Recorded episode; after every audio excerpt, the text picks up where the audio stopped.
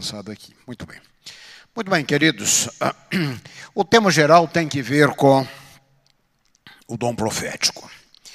Nesta noite, o pastor uh, Jamie me pediu para focalizar o tema da escatologia em Ellen White.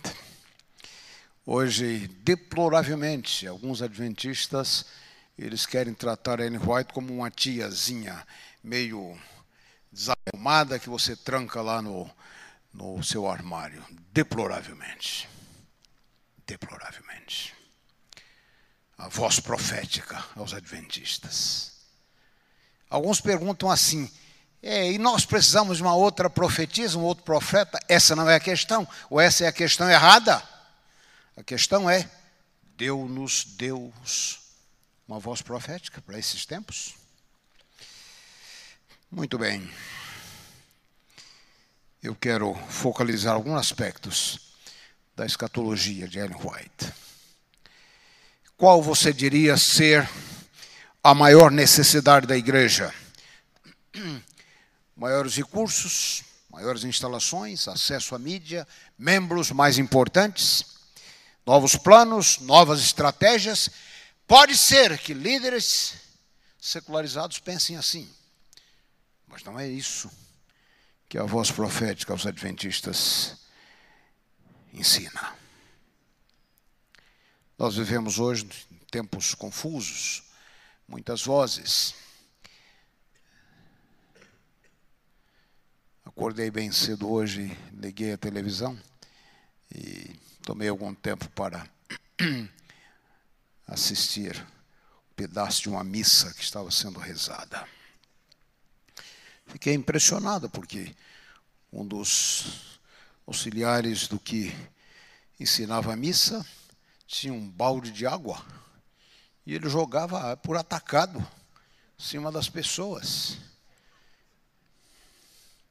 Você observa, muda os canais, observa outras atitudes, você chega a concluir que o cristianismo perdeu o foco. Hoje dentro da própria igreja da qual você e eu fazemos parte, nós temos trigo e joio misturados. Nós temos a atitude de alguns em quererem criar a igreja perfeita. Alguém me procurou algum tempo atrás dizendo que ele estava deixando a igreja porque ele queria criar ou formar uma achar uma igreja perfeita. Eu disse para ele, muito bem. Boa sorte. Tente achar a igreja perfeita e se você achá-la, no dia em que você se tornar membro dela, ela vai deixar de ser perfeita.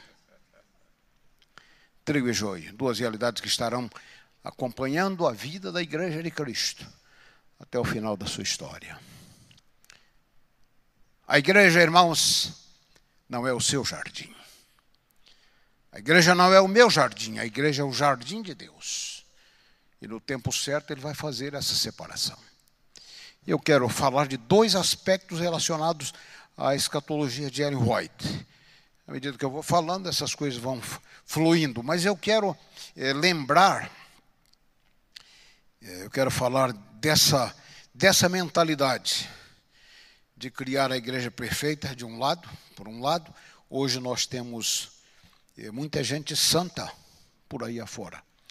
E eu não chamo essa gente de santa, chamo de esquisitos, com as suas ideias, com suas complicações.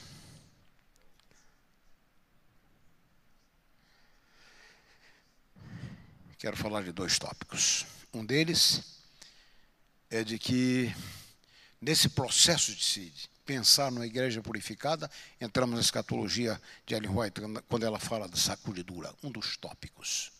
E o segundo tópico, reavivamento e reforma.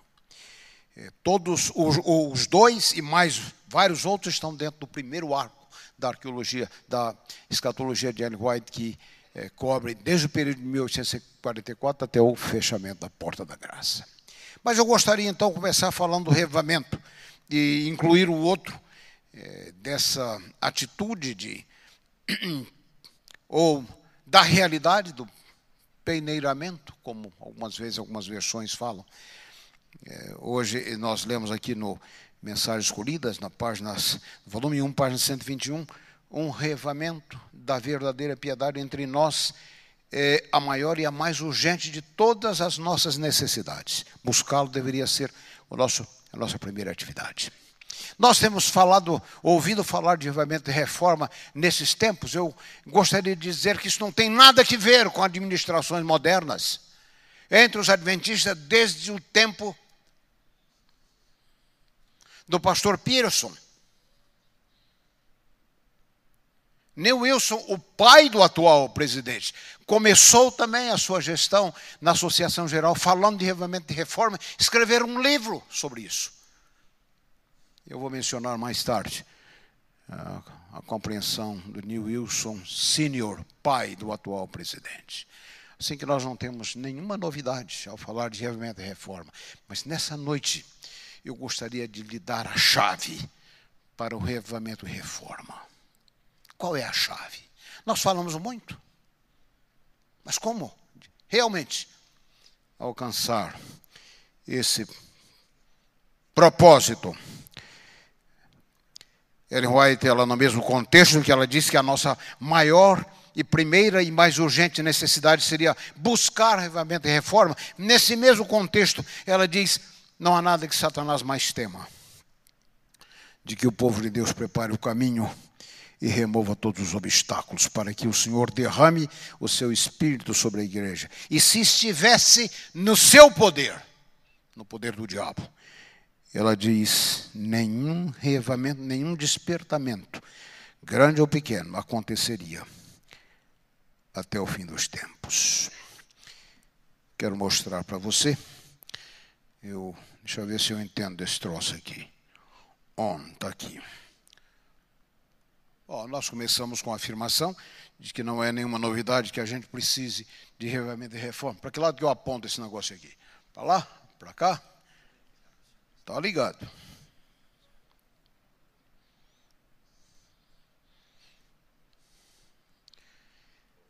É a pilha.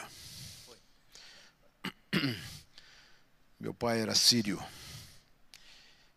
E por algum tempo ele morou comigo. E toda vez que um carrinho que eu tinha, um Fusca que eu tive não funcionava, ele dizia: é a bateria. E ele dizia no sotaque pesado dele, ele dizia: e ninguém me tira da cabeça, é a bateria.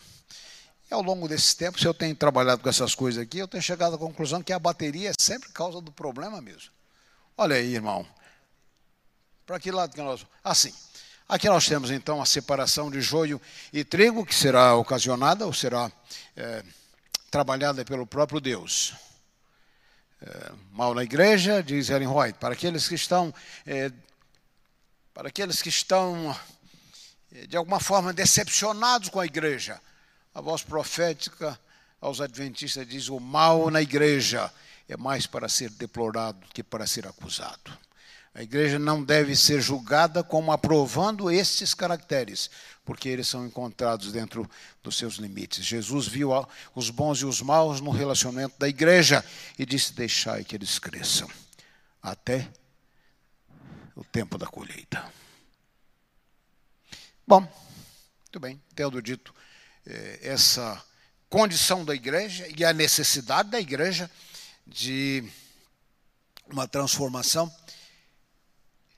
nós vamos então falar da escatologia de Ellen White em três arcos, de 1844 até o término da graça. Dentro dessa primeira chave aqui, você tem uma série de eventos que tomarão lugar. Algumas delas que você já tem falado. Você já ouviu falar de sacudidura? E eu vou tomar algum tempinho para falar disso. Você já ouviu falar da marca da besta? Você já ouviu falar é, da imagem da besta? Estas não são invenções de Ellen White. Estas são noções bíblicas. A imagem da besta é tirada lá no capítulo 4 do livro de Daniel, capítulo 3, 4 de Daniel. Você lembra da planície de Dura, quando apenas três israelitas permaneceram uh, em pé? Na classe de escatologia, a gente analisa todas as contrafações do tempo do fim. É impressionante. Uma trindade contrafeita. O dragão, a besta do mar a besta da terra. Se eu tivesse tempo, eu mostraria que cada um deles apresenta características de simulação, como se fossem, é, de fato, uma réplica da verdadeira Trindade. Nós temos uma simulação do selo de Deus, uma quantidade enorme de contrafações que você enfrentará nesse tempo do fim. E o curioso, irmãos, é que estas não são questões de caráter assim provinciano, nós temos uma noção muito pequena do que de fato está à frente. Uma noção muito limitada do que nos aguarda no futuro próximo. Ellen White fala nessa primeira chave aqui, no primeiro arco da sua escatologia, de 1844 ao término da graça, você encontra vários tópicos. E um deles é reavivamento e reforma, que eu gostaria de concentrar nessa noite a minha atenção. Um outro, claro, é essa noção. Ah, o segundo arco você tem depois do que a graça terminar, o primeiro, o primeiro desses elementos aqui é a própria, é o próprio, as próprias pragas que tomarão lugar nesse tempo. É, alguns não gostam de ouvir esse tipo de pregação, mas isso é tão bíblico quanto o Evangelho de João, está presente lá no capítulo 16 do livro do Apocalipse. E finalmente, depois do retorno de Cristo, um outro arco, é, com alguns desses é, elementos que fazem parte aí. É, o estado dos ímpios, o julgamento deles, o milênio, e finalmente, o, você pode dizer, o terceiro retorno de Cristo e a restauração final. O plano de Deus que saiu da sua rota estará voltando aos seus propósitos. Se você fala da sacudidura que está dentro daquele primeiro arco, você tem, eu escrevi para a divisão sul-americana alguns anos atrás e fiz uma pesquisa e eu encontrei pelo menos 14 tipos de pessoas. Mas eu quero deixar claro aqui, eu estou com medo do tempo aqui, pastor. Eu quero dizer que você encontra de quando em quando gente que quer sair da igreja porque eles dizem apostasia, por isso, por aquilo, querem criar a igreja perfeita. Bom, isso foi verdade no passado. Do corpo apostatado, Deus tira um remanescente. Então, isso foi verdade com Israel. Israel se apostatou, Deus estabeleceu a igreja. A igreja se apostatou, Deus tirou o movimento da reforma. Estamos celebrando 500 anos é, de Martinho Lutero, das suas teses, das suas descobertas. Mas o movimento da reforma também estacionou e não avançou, e por isso mesmo Deus suscitou o movimento adventista. Agora, note bem, se esta dinâmica continua, nós não teremos uma resolução do problema da história, porque por causa da apostasia humana, sempre nós estaremos eh, revivendo essa noção de um outro grupo que está saindo uh, do grupo apostatado. Então Deus vai mudar a dinâmica. Agora não será o grupo apostatado, não será o grupo remanescente que vai sair, mas o grupo apostatado, através desse fenômeno que nós chamamos de sacudidura. Então, quem serão aqueles que deixarão a igreja? Bom, na literatura dela, em vários livros, nós encontramos os auto-enganados, os descuidados e indiferentes, os ambiciosos e egoístas, os que se recusam a sacrificar, os que transigem e comprometem a verdade, os desobedientes, os invejosos e críticos, os fuxiqueiros, os que... e as fontes estão aí. Os que acusam e condenam, a classe conservadora superficial, os que não controlam o apetite, aqueles que promovem a desunião, os estudantes superficiais da Bíblia, aqueles que perderam a fé no dom profético. Eu fazia uma semana de oração em Santa Catarina, em Joinville. E quando eu li essa lista, numa das ocasiões, uma irmãzinha levantou a cabeça coçando, eh, levantou coçando a cabeça e disse: misericórdia. É muita gente. E esse grupo, esse grupo tem duas características. Em primeiro lugar, a diversidade deles. E em segundo lugar, é que eles estão hoje presentes na igreja. Eventualmente vão deixar. Por isso, eu coloquei aquele quadro inicial, que esse joio e trigo, eventualmente eles vão se polarizar e vão sair. Hoje nós falamos da igreja fria e da igreja quente, uh, dos frios, dos quentes dos mornos. Eventualmente, esse, esse grupo de três vai desaparecer e nós teremos apenas uma dualidade. Os mornos vão, de fato, desaparecer. Por quê? Porque eles irão ou para o lado quente ou o lado frio, mas como uma classe, os mornos vão desaparecer. Tendo disso aí, dito isso, eu espero ter eh, apresentado a você um consolo eh, para as aparentes desritmias, ou as desritmias que você encontra na igreja. Deus estará no processo de separação. E agora eu volto ao tema do reavamento e reforma que está dentro daquele pequeno arco. E eu chamo a sua atenção para acompanhar-me no raciocínio aqui.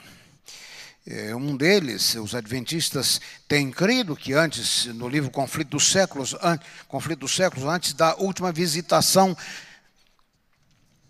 do juízo de Deus é, sobre a terra, venham sobre a terra, haverá um, um novo um povo, o povo do Senhor, haverá entre eles um revamento, como uh, o que nunca se testemunhou desde os dias da igreja primitiva. O espírito de poder será derramado sobre os seus filhos. A proclamação do Evangelho, eu não tenho nenhuma dúvida disso, vai terminar com muito mais poder do que aquilo que marcou a igreja no seu início.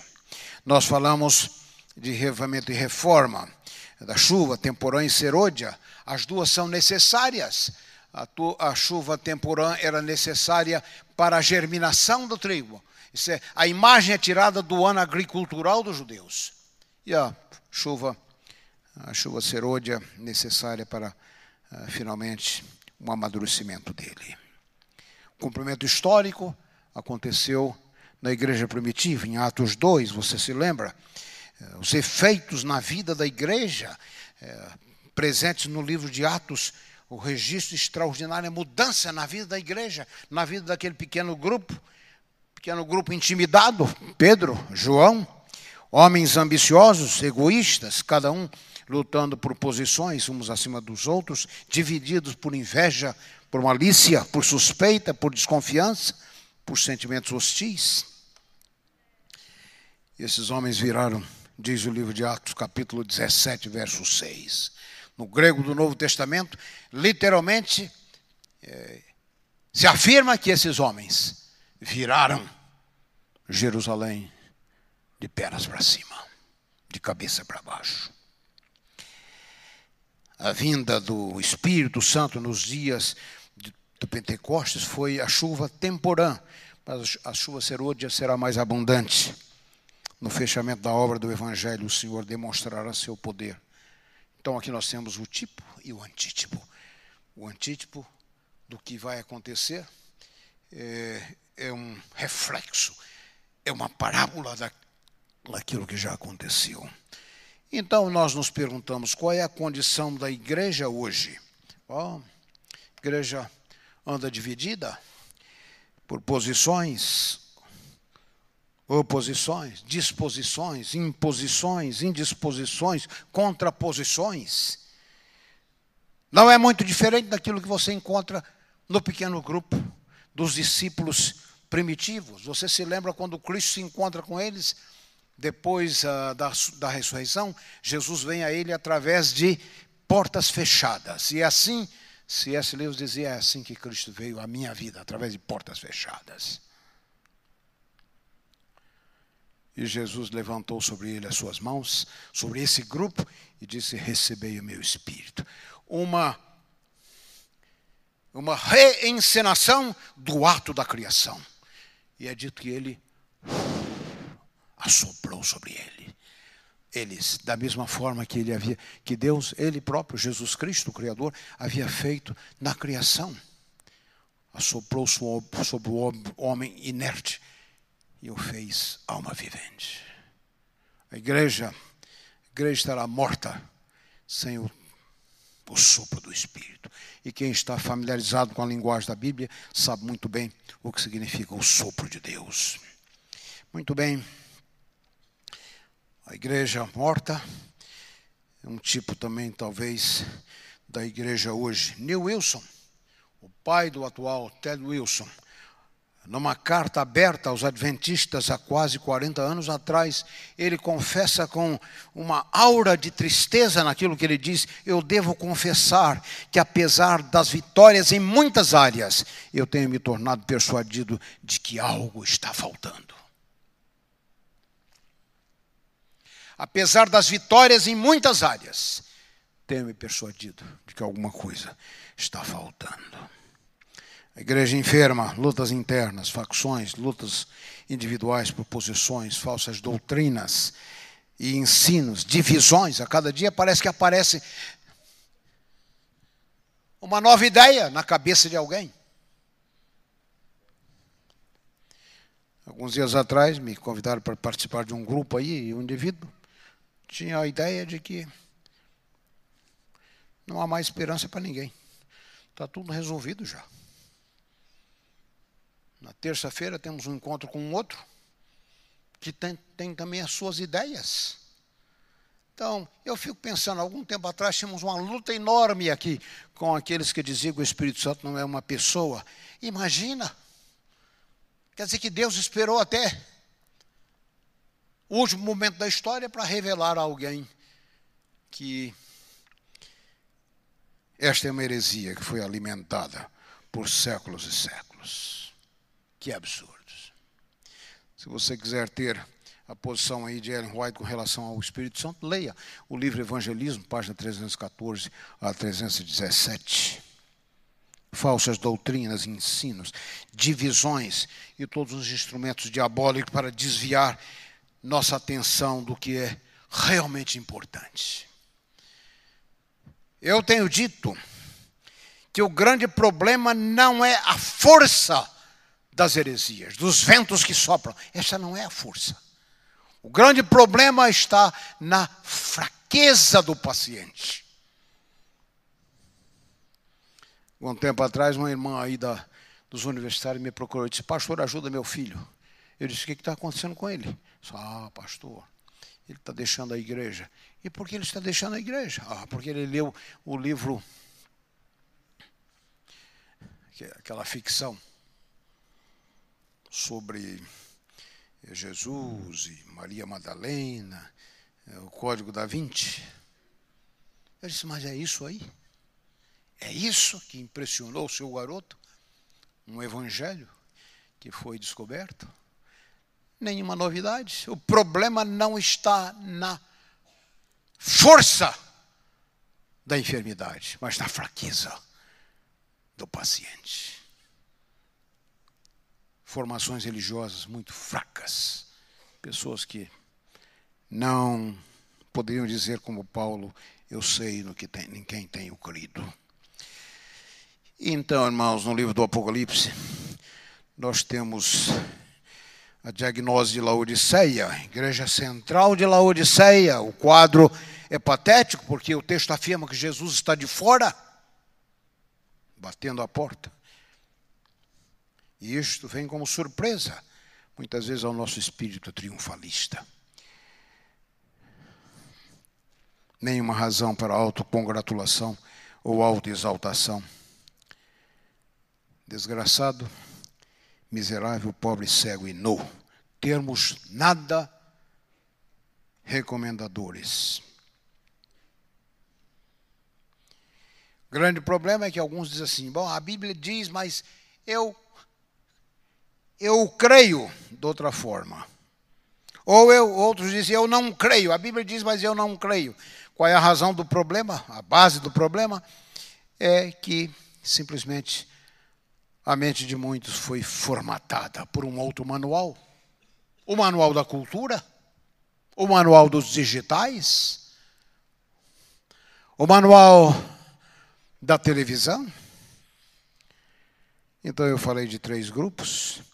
É importante notar que, antes da volta de Jesus, haverá três grupos na igreja: o quente, os mornos e os frios. O, o morno não é nada mais do que a mistura do, do quente com o frio. E antes do segundo advento, o grupo dos mornos vai desaparecer. Esse será um dos maiores sinais da proximidade da volta de Jesus. Pessoas mornas são pessoas que parecem bons cristãos. E alguns deles são fãs de Jesus.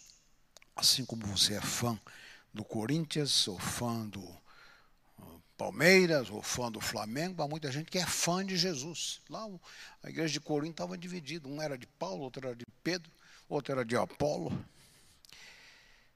A Bíblia não conhece três grupos, contudo. Toda a descrição bíblia, bíblica é em termos de uma dualidade. Ovelhas e bodes, é, trigo e joio, bons e maus, direita e esquerda, justos e ímpios, virgens prudentes e tolas, dois construtores. Então, esse, esse triteísmo de morno, quente e frio será reduzido a dois grupos os mornos vão desaparecer. Reavivamento e reforma, eu disse, está no segundo, no primeiro arco da escatologia de Ellen White. Frequentemente nós ouvimos falar de reforma, reforma da temperança. Dieta do Éden, alguns aparecem com uma dessas de quando em quando. Vestuário, hábitos e práticas, essas mudanças que enfatizam basicamente essas mudanças que enfatizam basicamente algo de caráter externo, reforma, mas a nossa grande necessidade é de reavivamento. Alguns querem reforma sem reavivamento. E é possível que haja quem fale de reforma, de reavivamento sem reforma. Qual é a diferença? Reforma em geral tem que ver com o exterior. Reavivamento é uma obra interna, ressurreição da nossa vida espiritual, que vai ao coração do problema de Laodiceia. Se iniciarmos com o exterior, nós não iremos muito longe. Então, reforma sem revamento se transforma em legalismo.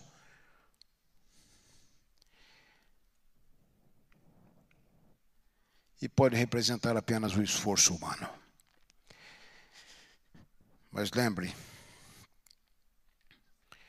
alguns que são subjugados por essa ideia de reforma, com ênfase no exterior, eles alimentam uma mentalidade, eu chamo de morcego. Eles veem o mundo de cabeça para baixo, veem a igreja de cabeça para baixo. Estão sempre reclamando de alguma coisa. Nossa grande necessidade de revamento. A nossa necessidade não é apenas de sermos religiosos, mas de sermos espirituais. Revamento tem que ver com a presença de Jesus Cristo. Apenas o Evangelho e a cruz podem trazer é, tais mudanças. Um grande problema dos reformadores é que eles arranjam substitutos a Cristo. Substitutos de Cristo. Nesses últimos tempos tem se falado muito de vencer como Jesus venceu. Encontrei com o autor do livro algum tempo atrás, Vencer como Jesus venceu. Eu disse: Quem te botou isso na cabeça? Nós não vencemos como Jesus venceu. Nós vencemos porque ele venceu. E alguns estão tentando seguir a estratégia do diabo lá no jardim do Éden. Sereis como Deus.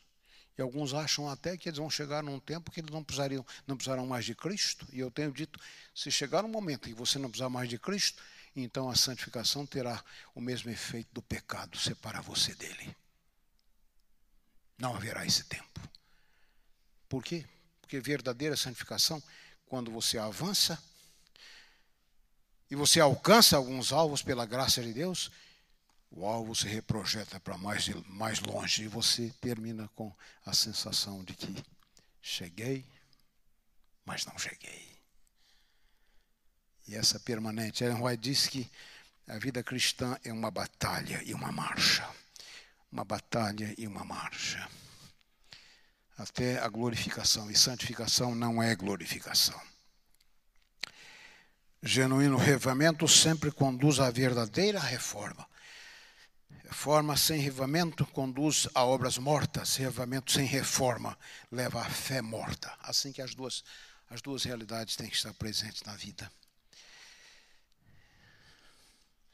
Hoje, nós nos esquecemos que nesse projeto de reavamento e reforma há as contrafações. Uma delas, espírito de discórdia, de conflito. Outra, fanatismo. Algum tempo atrás, alguém inventou a ideia aí dos sete reis pontífices do Apocalipse 17. A divisão me mandou três livros escritos pelo cidadão e eu falei para ele o tempo, analisei os livros dele e eu cheguei à conclusão que foi o tempo mais perdido da minha vida. Absolutamente nada que eu pudesse aproveitar. Reis pontífices, a teoria dele falhou. Não se cumpriu. Pois ele saiu com uma tentativa de explicar que nós hoje temos dois papas número 7 na cadeira, dois papas na, na cadeira número 7. Eu disse, bom, só se um estiver sentado no colo do outro.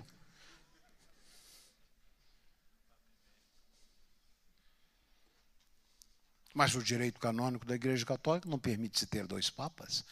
Então, o sétimo da conta dele passou. Nós vivemos no tempo do oitavo. E o oitavo não cumpre aquilo que ele havia dito.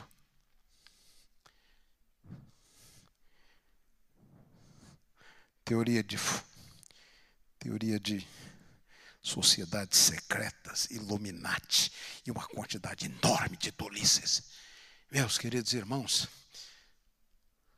se Deus quisesse que essas coisas fossem conhecidas, ele teria revelado e não feito esse negócio para alguns entenderem. E aqui, Ellen White chega a dizer que alguns acham que Deus se revelou apenas para eles. Homens e mulheres se levantarão professando ter alguma nova luz ou uma nova revelação cuja tendência é perturbar a fé em antigos fundamentos. Suas doutrinas não levam a marca do teste da palavra de Deus. E contudo, almas serão enganadas. Muita reforma não passa de mera deforma, deformação.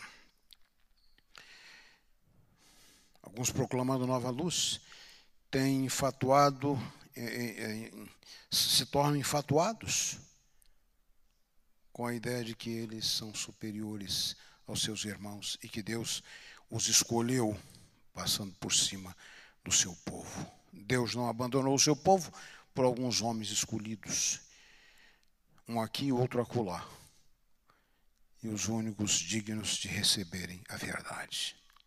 Quais são as características da reforma verdadeira? E eu estou me aproximando do que eu considero ser o, o centro do que eu quero dizer nessa noite. Qual a chave da reforma? Espírito de oração, claro, uma marca da verdadeira reforma, espírito de sincera conversão, amplo espírito de negação própria em testemunho, em testemunho missionário, espírito de louvor e gratidão, retorno às escrituras, unidade. Nós vivemos hoje num tempo de muitas síndromes na igreja. Já ouviu falar da síndrome Romário? Eu sozinho tenho tenho o valor de uma seleção toda. Nós hoje estamos vivendo no tempo da síndrome Gabriela na igreja. Eu nasci assim, vou morrer assim e, nada muda. A síndrome Raul Seixas. Eu nasci há 10 mil anos atrás, não há nada nesse mundo que eu não saiba demais. Aqueles que acham que sabem tudo já. Pode aprender nada. Eu digo ainda da síndrome, essas são as minhas síndromes para falar de alguns, alguns caracteres da igreja. A síndrome Frank Sinatra, I did it my way, eu fiz isso do meu jeito. Aqueles que querem fazer do seu jeito, independente do, do todo. Quais são as marcas da mentalidade moderna? Individualismo, pluralismo, relativismo. Muitas vezes a gente gostaria de ter, ter a igreja de Atos, e às vezes o que nós temos é a igreja de Corinto. Muito bem, queridos. Falamos da sacudidura. Então, reavamento e reforma fazem parte do primeiro arco da escatologia de Ellen White. Isso acontecerá antes do fechamento da porta da graça. Qual o segredo do reavamento e reforma? Eu queria resumir o segredo e vou é, tomar cinco minutos para falar disso aqui. A chave é integridade. O que, que eu quero dizer com isso? O maior obstáculo ao reavamento e reforma é saber uma coisa e fazer outra. Você se lembra de Josafá, o rei de Judá, que foi visitar Acabe? A história está registrada aí no capítulo 21 e 22 de 1 Reis. Josafá, o rei de Judá. O tempo é o tempo da guerra Ciro-Efraimita. Parece que os reis naquele tempo eles tinham períodos de em que eles tiravam férias das guerras. E Acabe, rei de Judá, ele decidiu retomar uma cidade de Israel que estava nas mãos dos sírios. E ele chamou Josafá e disse: Você poderia me ajudar nesse projeto de reaver essa cidade?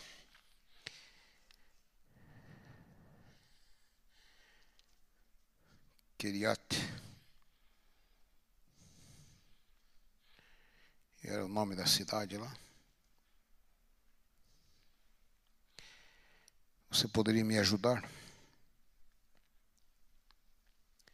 Josafá diz assim, bem, sabendo melhor, disse: Olha, eu até que poderia ir, mas eu gostaria de ouvir um profeta. O que, que o Acabe fez? Oh, Acabe montou um circo, chamou 400 profetas que deram um, show dizendo: oh, vocês podem ir, e vocês vão recuperar a cidade. Josafá sabia melhor. Ele disse: Não, eu quero ver e ouvir um profeta. Os profetas, representantes da voz de Deus, sempre fizeram parte da história do povo de Deus. Chamaram um tal de Micaías, que estava lá no, lá no Acre eu falo Acre, porque meu pai, quando queria deportar alguém, ele mandava o sujeito para o Acre. Porque ele, quando chegou no Brasil, quase o mandaram para o Acre. E ele foi salvo por um milagre. E se eu contasse a história aqui, você ia ficar pasmado de como Deus dirige coisas na vida de pessoas que às vezes nem o conhecem. Chamaram o Micaías. E ele depois de alguns contrapontos, ele disse: Olha, vocês querem fazer essa guerra? Vamos fazer a guerra. Mas eu vi, Acabe, você será ferido por uma bala perdida. Acabe se fantasiou, entrou numa carruagem para disfarçar que ele não era o rei de Israel. O profeta levou uma bofetada era o desafeto do rei, claro, porque profetas nem sempre são bem vistos. Foram para a batalha. E uma seta perdida. E a profecia ainda dizia: o seu sangue será lambido por cães. Uma profecia gélida. Você sabe o que, que me surpreende nessa história? Que Josafá o homem que queria uma manifestação profética da vontade de Deus, ouviu a profecia. E o que, que ele fez? Foi. Sabendo uma coisa e fazendo outra. Você quer revamento e reforma na sua vida? Comece por aí. Você não precisa saber muito, mas comece pela graça de Deus a viver aquilo que você sabe. E Deus vai manifestar maiores verdades a respeito da sua vontade. Mas enquanto nós estamos com essa conversa de realmente reforma e continuamos indiferentes a esse negócio de saber uma coisa e fazer outra, não sairemos do lugar. Isso é verdade em relação à vida individual do crente, isso é verdade em relação à vida corporativa da igreja. Sabendo uma coisa e fazendo outra. O grande obstáculo ao reavivamento e reforma. Eu quero contar uma pequena história, terminando o que eu quis dizer hoje de noite. Há na América uma psicóloga chamada doutora Laura Schlesinger. Laura Schlesinger, ela tem um programa diário é, com 20 milhões de ouvintes na América e no Canadá. Extraordinária. Os programas dela coincidiam, quando eu morava no Canadá, coincidiam quando eu vinha aí da cidade onde morávamos, onde estava a sede da associação, para o centro é, de Toronto, onde estava a minha igreja. E às vezes, a pergunta que era dirigida a ela, eu parava o carro no, no acostamento para ouvir a resposta. Vamos ver o que ela vai dizer para essa aí. Me lembro, não é o que eu quero contar, mas para você ter uma ideia é, dessa mulher. Ela havia sido uma agnóstica, depois voltou para a fé, era juiz, juiz, era judia. Mas ela disse: eu, o, o que, que eu responderia à pessoa se eu não creio num poder maior, se eu não creio em Deus? E ela voltou à fé. Numa ocasião, um indivíduo telefona para ela e diz assim: Doutora Laura. Eles começavam com essa voz assim, meio meio melíflua. Eu me casei, mas a minha mulher teve um acidente de carro, ficou tetraplégica. Eu estou querendo me divorciar e arranjar uma outra esposa. Ela disse: É verdade. Você casou numa igreja? Ah, eu casei numa igreja. O pastor lá na, na igreja onde você casou, ele disse na saúde e na enfermidade. Ele disse na abundância, na escassez. Ele falou nos dias claros de sol brilhante, de céu azul, e nos dias tempestuosos e sombrios. Ah, ele falou isso, mas eu não creio nisso. Aí eu tinha que parar para ouvir a resposta. Ela disse: Você crê em honra? Você crê em decência? Você crê em dignidade? E ela colocou aí pelo menos uns dez adjetivos. E o camarada, nessa altura, desliga o telefone. Esse é o tipo da doutora Laura. Um camarada escreveu um livro sobre ela intitulado Laura Schlesinger, Uma Mãe na América. Ela escreveu um livro sobre os Dez Mandamentos. Você ficaria impressionado com as ideias que ela tem como judia dos Dez Mandamentos. Mas a história que eu quero contar para terminar. A doutora Laura, ela disse que uma pessoa que se divorcia não deveria pensar no novo casamento antes de pelo menos dois anos para curar a ferida, para se recuperar. Dois anos, mínimo dois anos. Então, uma dessas vezes que eu estou descendo lá de Oshawa para Toronto,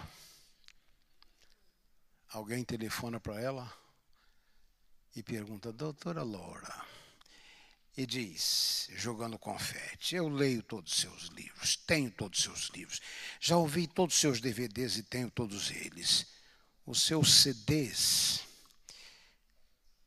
as suas crônicas dos jornais que você escreve.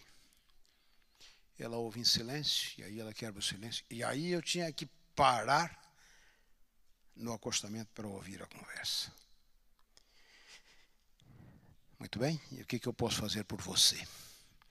A mulher do outro lado diz: Doutora Laura, eu me divorciei há seis meses. e me casei com esse novo honey, esse novo melzinho aí.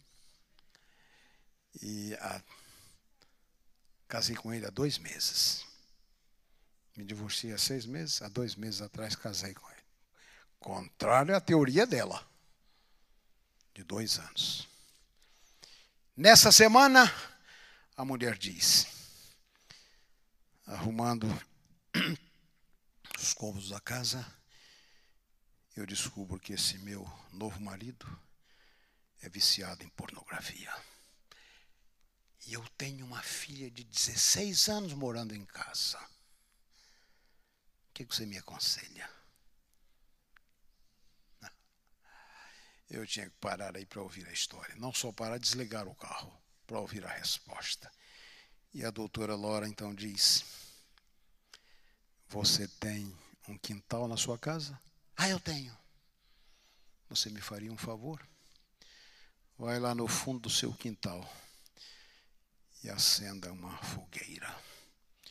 E dentro da fogueira você jogue todos os livros que você disse, meus livros, os meus CDs, meus DVDs, minhas crônicas de jornais, porque para você, tudo que eu escrevi e disse não valeu absolutamente nada.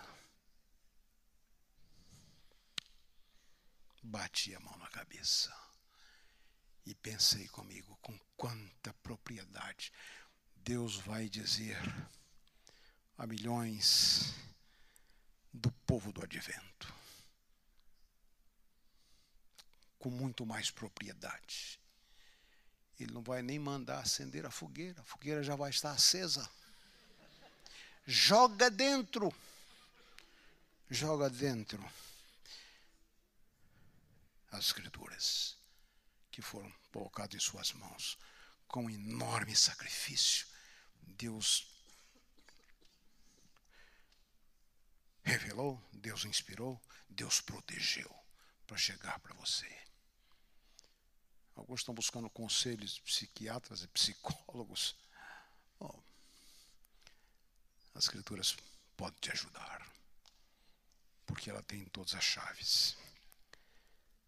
Deus vai dizer ainda para milhões de adventistas: joga dentro da fogueira todos aqueles livros inspirados escritos pela voz profética aos adventistas, porque para você nada disso valeu nada. Saber uma coisa e fazer outra, o grande obstáculo ao reavamento e reforma. Você quer reavamento e reforma na sua vida? O segredo, a chave é essa aqui fazer o que você sabe ser a vontade de Deus. Você não precisa saber muito. Você não precisa ter nenhum doutorado, nenhum mestrado, nenhuma faculdade. Mas o que eu sei da vontade de Deus, por sua graça, eu estou buscando viver isso aí. Meu filho, que é pastor, me pergunta: pai, você, você acha que você já chegou lá? Eu digo para ele, Lucas, Deus me livre dessa pretensão. Não cheguei, Lucas, mas eu quero. Você quer? Comece hoje mesmo. Consulte você sabe da vontade de Deus. Vamos nos levantar e vamos orar. E falando no Lucas, eu vou eu vou tentar ensinar a você uma oração. Michael vai me ajudar aqui, porque ele também sabe dessa oração. Quando Lucas era. Obrigado, Michael. Quando Lucas, o irmão dele, esse que é pastor lá em Franca, eu ensinei, quando ele era um pré-adolescente, eu ensinei para ele uma oração. Até hoje ele anda ensinando para os membros da igreja dele. Eu tenho repetido e tentado ensinar a milhares de pessoas nesse Brasil por onde eu tenho passado. A oração é simples. Não sei a quem atribuir. Senhor Jesus. Repete comigo. Senhor Jesus, enche-me do teu espírito, pois mais cheio quero estar. Eu, o menor dos teus vasos, posso muito transbordar. Você entende? Vasos que se julgam grandes não transbordam nunca. Vasos pequenos podem transbordar. Senhor Jesus, enche-me do teu espírito, pois mais cheio quero estar. Eu, o menor dos teus vasos, posso muito transbordar. Deus de graça, poder e glória.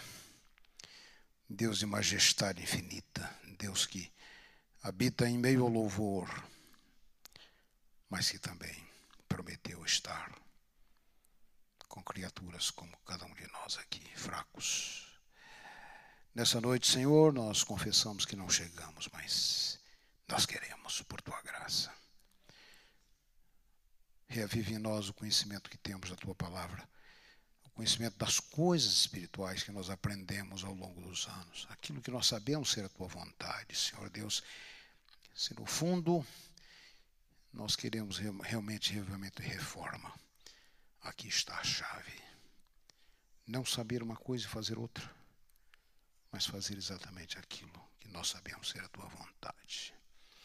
Assim abençoa, unge a esses irmãos queridos que saem daqui da igreja hoje para enfrentar lutas, algumas delas já velhas. Que a tua graça, que o teu poder, que o teu Espírito se manifeste supremo nestas vidas. E nós oramos, Senhor, enche-nos do teu Espírito, pois mais cheios queremos estar. Nós, vasos tão pequenos, podemos muito transbordar. No nome de Jesus, amém. Amém. Boa noite, queridos. Deus abençoe vocês.